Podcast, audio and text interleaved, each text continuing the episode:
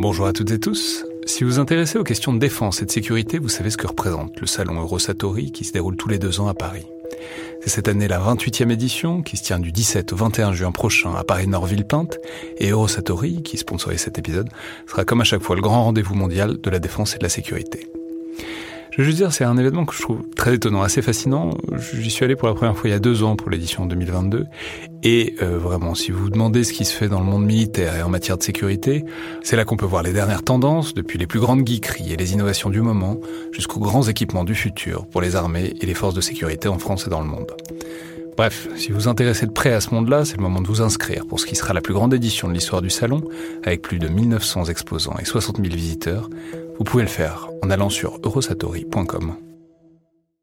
Bonjour à toutes et tous, juste un mot avant l'épisode d'aujourd'hui qui est un dans le viseur un peu particulier, enfin c'est un dans le viseur euh, normal mais c'est un dans le viseur avec, euh, avec un réserviste, alors ce qu'on n'a jamais fait pour l'instant, c'est un défaut, c'est un tort, ça, tient aussi à la manière dont on trouve les intervenants, mais jusqu'à présent on n'a probablement pas assez euh, parlé de, de la réserve opérationnelle et des réservistes.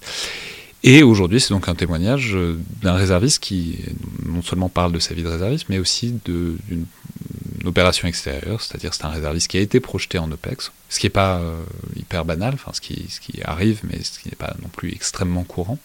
Donc ça permet de parler euh, de la réserve opérationnelle, notamment à l'occasion des Journées nationales des réservistes, qui sont encore en ce moment, donc c'était du 9 octobre au 9 novembre il doit y avoir encore un certain nombre d'événements, euh, notamment c'est un peu sur tout le territoire français, donc euh, ça se trouve très facilement euh, sur Internet, disons les divers événements qui, a, qui pourrait y avoir autour de chez vous, si la réserve vous intéresse, puisque Bon, c'est sans doute que le collimateur se penche pas assez dessus, on va essayer de corriger ça dans les mois qui viennent, mais c'est évidemment un pan tout à fait intéressant et tout à fait important des forces armées françaises, notamment parce qu'elles sont mobilisées, elles sont convoquées, disons, pour penser euh, l'avenir des forces armées, et notamment dans le cas de l'armée de terre, on peut dire que c'est pensé pour préparer le retour à la haute intensité.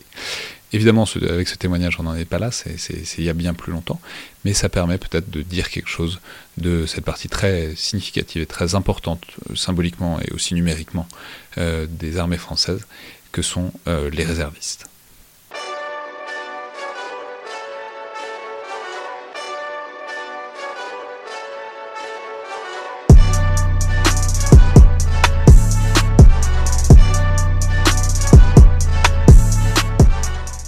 Et tous et bienvenue dans le Collimateur, le podcast de l'Institut de recherche stratégique de l'école militaire, l'IRSEM, consacré aux questions de défense et aux conflits armés. Pour aujourd'hui, pour ce nouvel épisode donc dans le viseur, consacré à des récits ou à des souvenirs d'opérations, j'ai le plaisir de recevoir le commandant Laurent, donc commandant réserviste. Euh, donc bonjour. Bonjour. Alors, euh, je crois que vous êtes ici pour nous raconter une histoire, un souvenir qui remonte un peu, euh, qui remonte à déjà une décennie, à, 2010.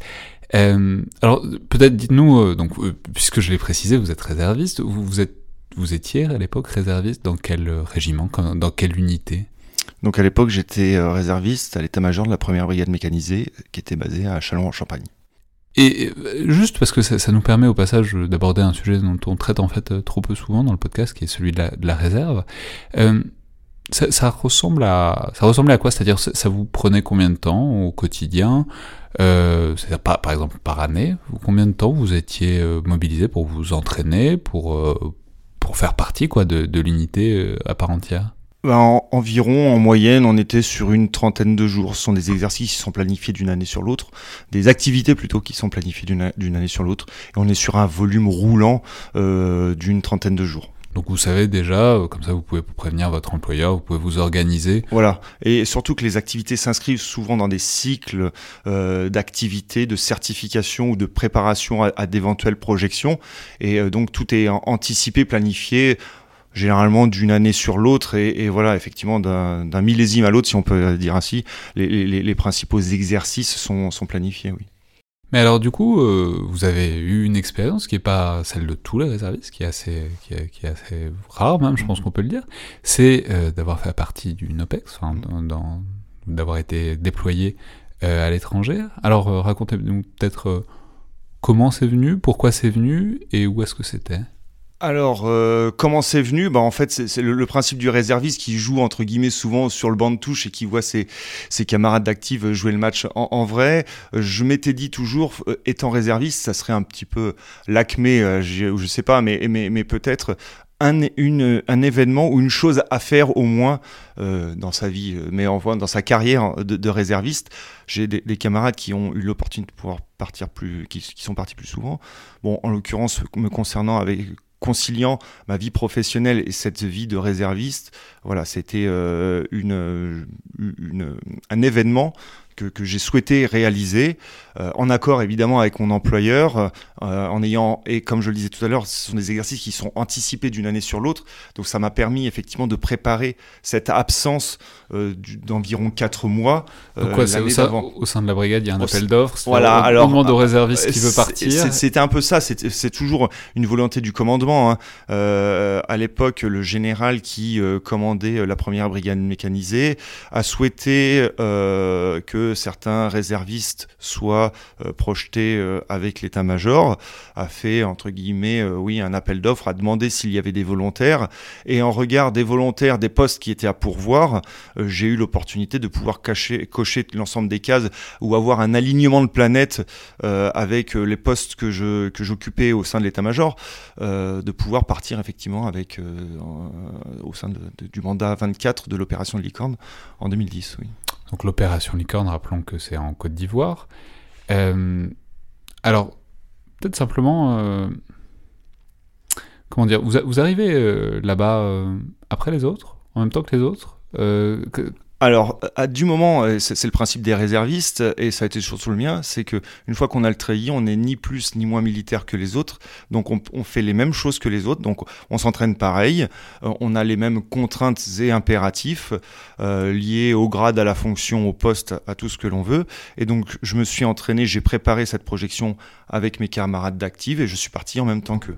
Donc il y a une sorte de montée en puissance et à la fin il y a le départ. Exactement, et on part tous ensemble. On est, euh, alors ouais, effectivement, ce, ce, ce, ce dirais, ces, grosses guillemets de dire on est réserviste certes, mais une fois qu'on est mélangé, euh, j'irais euh, un treillis au milieu des treillis, bah ça se voit plus et, et, et voilà. Et ce qui était euh, euh, rigolo, où là je me suis fait, j'irais, un point d'honneur, ça a été effectivement puisque l'état-major partait en Côte d'Ivoire, mais avec d'autres unités euh, constituant le, la, force licorne, c'était de ne jamais mettre en avant le fait que je sois réserviste, euh, à tel point que souvent quand les gens l'apprenaient, ils disaient Ah ouais, mais t'es réserviste? Bah oui, oui, et, alors? Non, mais c'est juste voilà pour pour euh, gérer. Je m'étais fait aussi un point d'honneur d'avoir acquis le niveau technique du poste pour que il n'y ait pas, euh, de de sous-entendu ou de malentendu par rapport à ça. Donc à la fois l'institution permet de, noyer entre guillemets le réserviste avec ses, camarades d'active au travers de l'uniforme, certes, mais moi aussi, je voulais que euh, mes compétences acquises au gré des différents exercices et des certifications euh, des années précédentes me permettent d'avoir le, le la, la, capacité à, avoir ce, poste. Et je pense que si aussi le général a accepté que ma ma candidature soit retenue, c'est grâce et à cause de ça.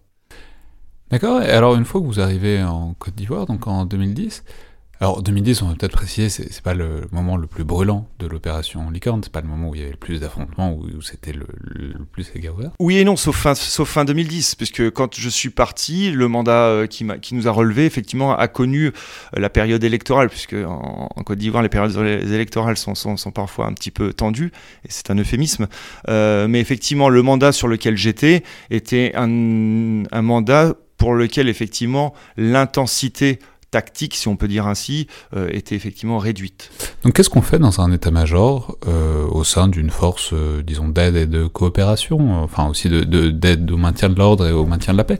Mais c'est-à-dire, c'est quoi les missions d'un état-major dans ce genre de, de, contexte ah bah, Déjà, l'armée française, quand elle est déployée en, Côte d'Ivoire, elle répond à un mandat de l'ONU. Euh, et euh, donc l'état-major répond et, adresse, j'irai, ce, mandat.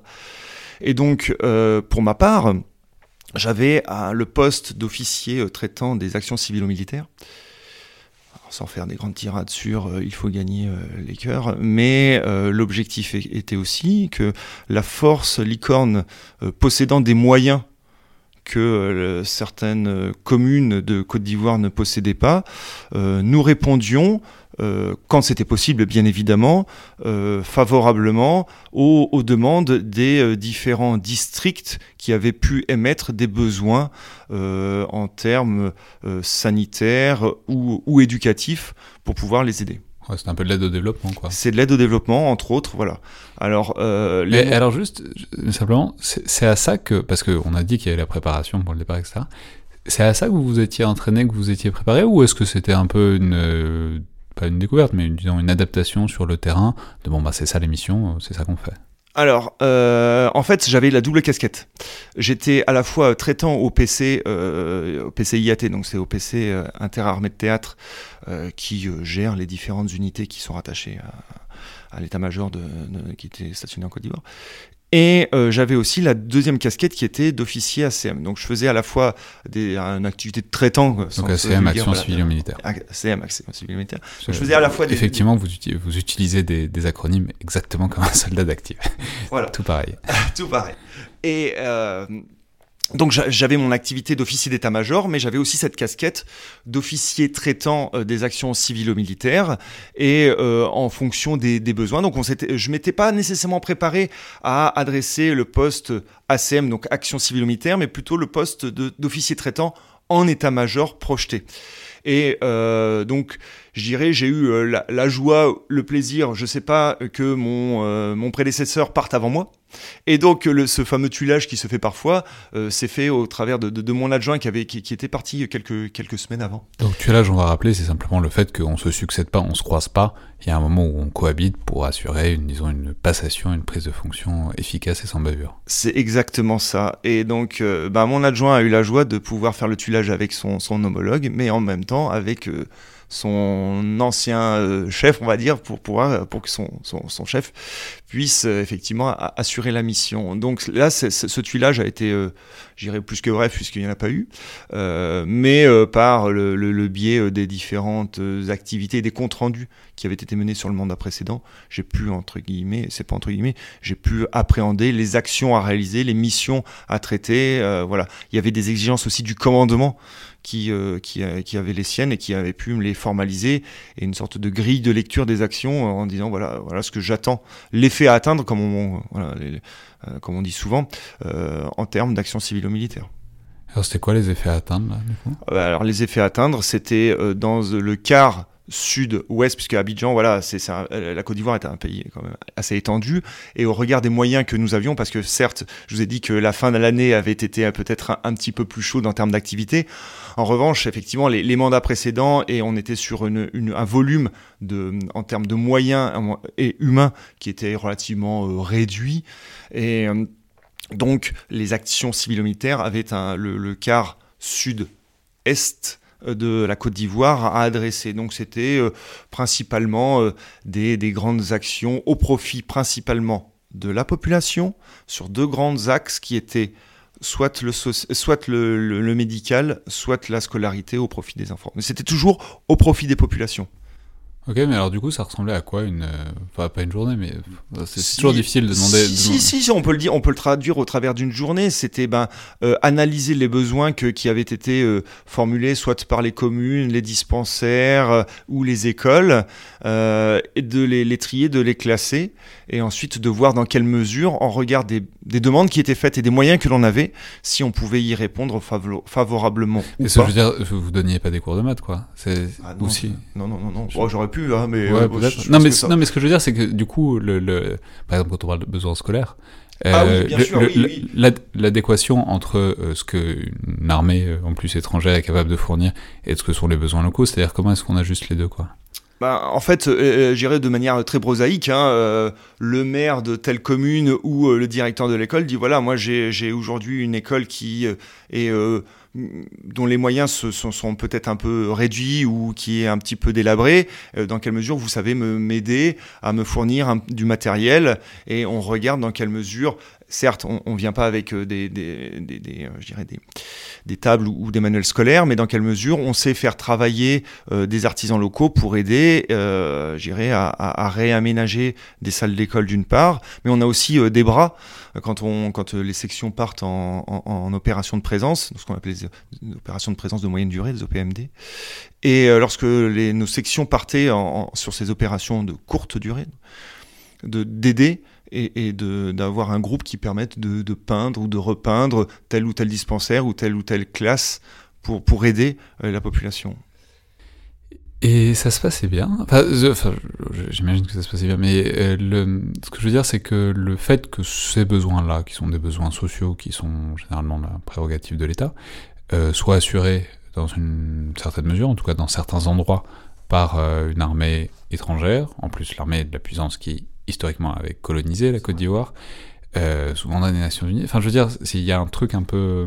Enfin, je sais pas, j'y étais pas, mais il y a un truc qui, spontanément et vu de loin, oui. est quand même pas évident à accepter. Quoi. Qui est même très mal. Euh, et donc, c'est pour ça qu'en fait, il y avait. Et vous avez raison de, de souligner la chose.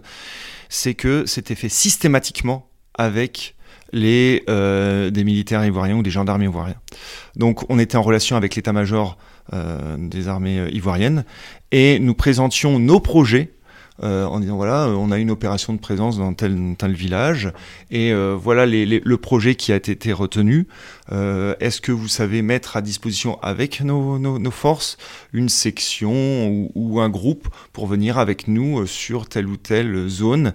Et effectivement, l'armée. Il fallait qu'il fasse l'interface quand même, il fallait que ça vienne un peu de, un peu des forces. C'est ça, exactement. Il y avait une, une première validation du euh, command fort, donc du commandant de la force de l'opération de présence. Et ensuite, elle était présentée euh, à l'armée ivoirienne qui euh, disait, qui désignait, euh, nos homologues. Et c'était toujours un binôme, une euh, de l'opération licorne et une section ivoirienne qui était euh, déployée projeté, c'est pas le bon terme, mais qui était, oui, qui était euh, en opération de présence sur tel ou tel village ou dans tel ou tel canton.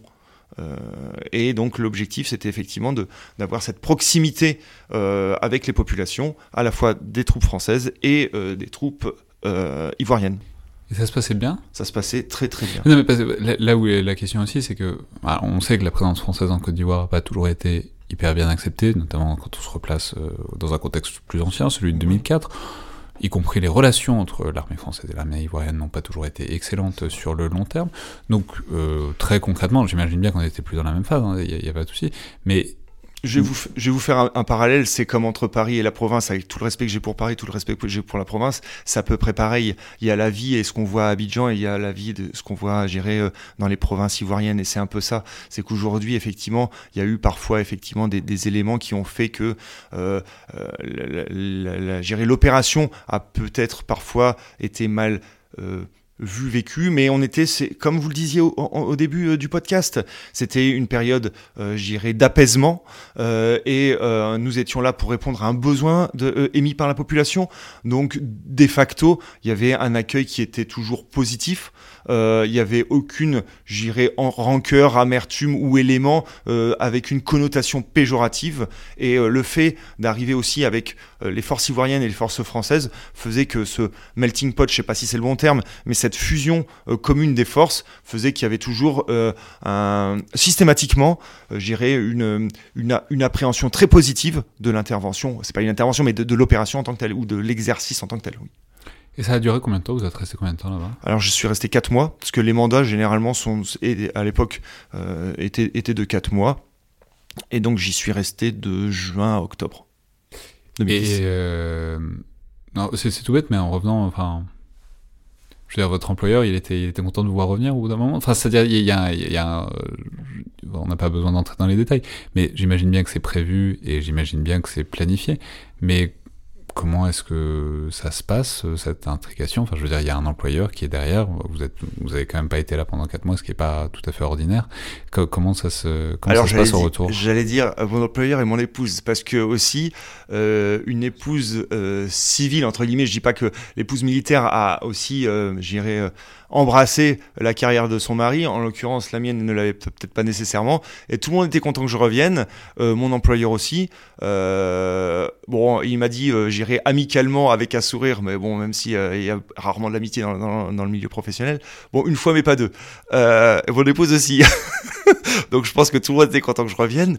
Il, est vrai que j'ai eu la chance, et c'est le terme qu'il faut employer, j'ai eu la chance que cette projection se passe bien pour ma part et que effectivement c'était une période de 4 mois j'irai un congé maternité, genre de choses se, fait euh, se fait aussi. C'est sur des, des, périodes qui sont, pas, entre guillemets similaires. Donc quand c'est planifié, et c'est comme souvent je dis, quand c'est planifié, c'est préparé. Voilà, c'était euh, tout, tout, le monde était acquis au fait que bah voilà, en, octobre ça se terminerait, je reviendrai et, et voilà. Et là, votre régiment donc euh, a été dissous, donc la première brigade mécanisée. Euh, le... Vous êtes toujours réserviste oui. dans un autre régiment. Alors, on va pas dans un autre état-major. Dans un autre état-major, mais on va pas préciser. Mais vous avez envie de repartir? Enfin, quand on disait la, la, seconde une fois, mais pas deux. Euh, vous, vous, voudriez repartir ou simplement votre engagement au quotidien? Dans, euh, enfin, ce qu'on disait, une vingtaine, trentaine de jours par an, euh, ça vous suffit, enfin, l'un ou l'autre? Bah oui, je, je, effectivement, c'est, c'est, j'ai, j'ai, adoré cette projection, j'ai trouvé ça très enrichissant. Euh, maintenant, le vouloir c'est une chose, le pouvoir en est une autre, puisque effectivement, il faut toujours avoir l'opportunité et euh, il faut toujours que cette de manier, j'irai entre l'employeur civil et l'employeur militaire, les adéquations et, euh, et, que ça tombe, j'irai au, au, moment le plus opportun. Je sais pas s'il y a des bons moments pour être projeté en tant que civil, mais voilà, c'est cette planification qui font que là, en ce moment, l'état-major dans lequel je suis n'est pas nécessairement projeté de manière euh, régulière, donc c'est un petit peu plus difficile et les postes montant en grade, bah, comme comme bien souvent, un hein, montant en grade, les opportunités, les postes se réduisant aussi, hein, c'est un peu la pyramide, donc les, opportunités se, réduisent, se réduisent. Pardon. Euh, mais oui, la volonté reste là, euh, elle est liée à mon engagement et la volonté reste là, oui. Non, je sais sais pas de quoi ça sera fait l'avenir, mais oui, j'aimerais bien effectivement. Mais faut, faut, aligner, faut que les planètes s'alignent et elles s'alignent pas nécessairement euh, régulièrement. Merci beaucoup, commandant Laurent. Merci Alexandre.